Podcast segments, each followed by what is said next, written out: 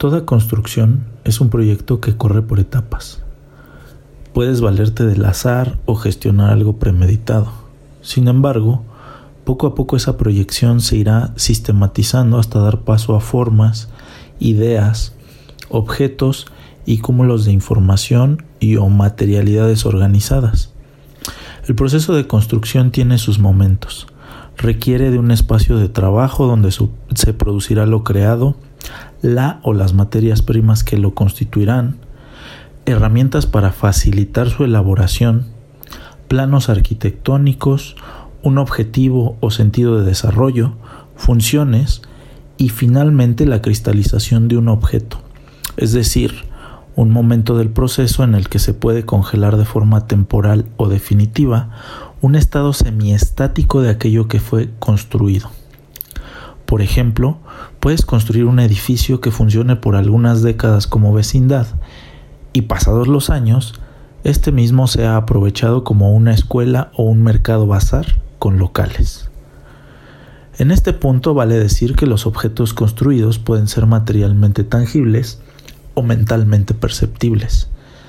Es decir, algunos los puedes tocar, ver, oler, probar, escuchar y otros los podrás experimentar de forma virtual y o indirecta.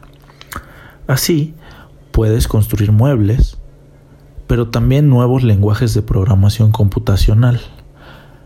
Los primeros existen en el espacio físico y los otros en el espacio lógico de las computadoras. Cuando construyes algo, lo puedes hacer intencionadamente o por casualidad, incluso sin ser consciente de ello. Por ejemplo, puedes construir una mesa para tu comedor, pensando tener un espacio acogedor para alimentarte junto a tus seres cercanos, o bien construir una mala relación emocional por causa de ciertos vicios personales que no te hayas descubierto.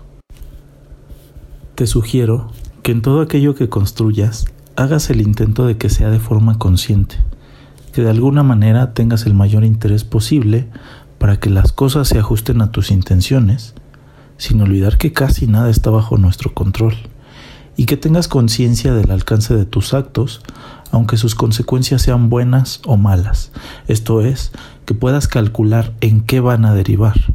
Esto no te asegura que así vaya a ser, sin embargo, tendrás una previsión de ello. Ahora bien, cuando hablamos del sí mismo, claramente nos estamos refiriendo a nuestro propio ser, a nuestro cuerpo, pero también a nuestra mente.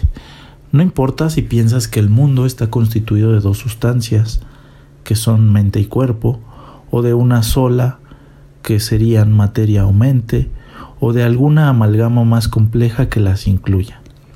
Cuando te refieres a ti mismo, englobas de entrada la visión del mundo en la que te piensas inmerso. El sí mismo tiene que ver con la permanencia del yo en el tiempo con la autoconciencia, con la psicología propia, el sujeto que somos, el cuerpo que somos, nuestra historia personal, nuestros hábitos, nuestras creencias y todo aquello que hable del sujeto que se piensa a sí mismo como una autorreferencia dentro de una historia. No entraremos en los problemas filosóficos que todo esto conlleva. Sin embargo, creo que la mayoría tenemos una intuición dentro de nuestra cosmovisión de lo que es ser uno mismo.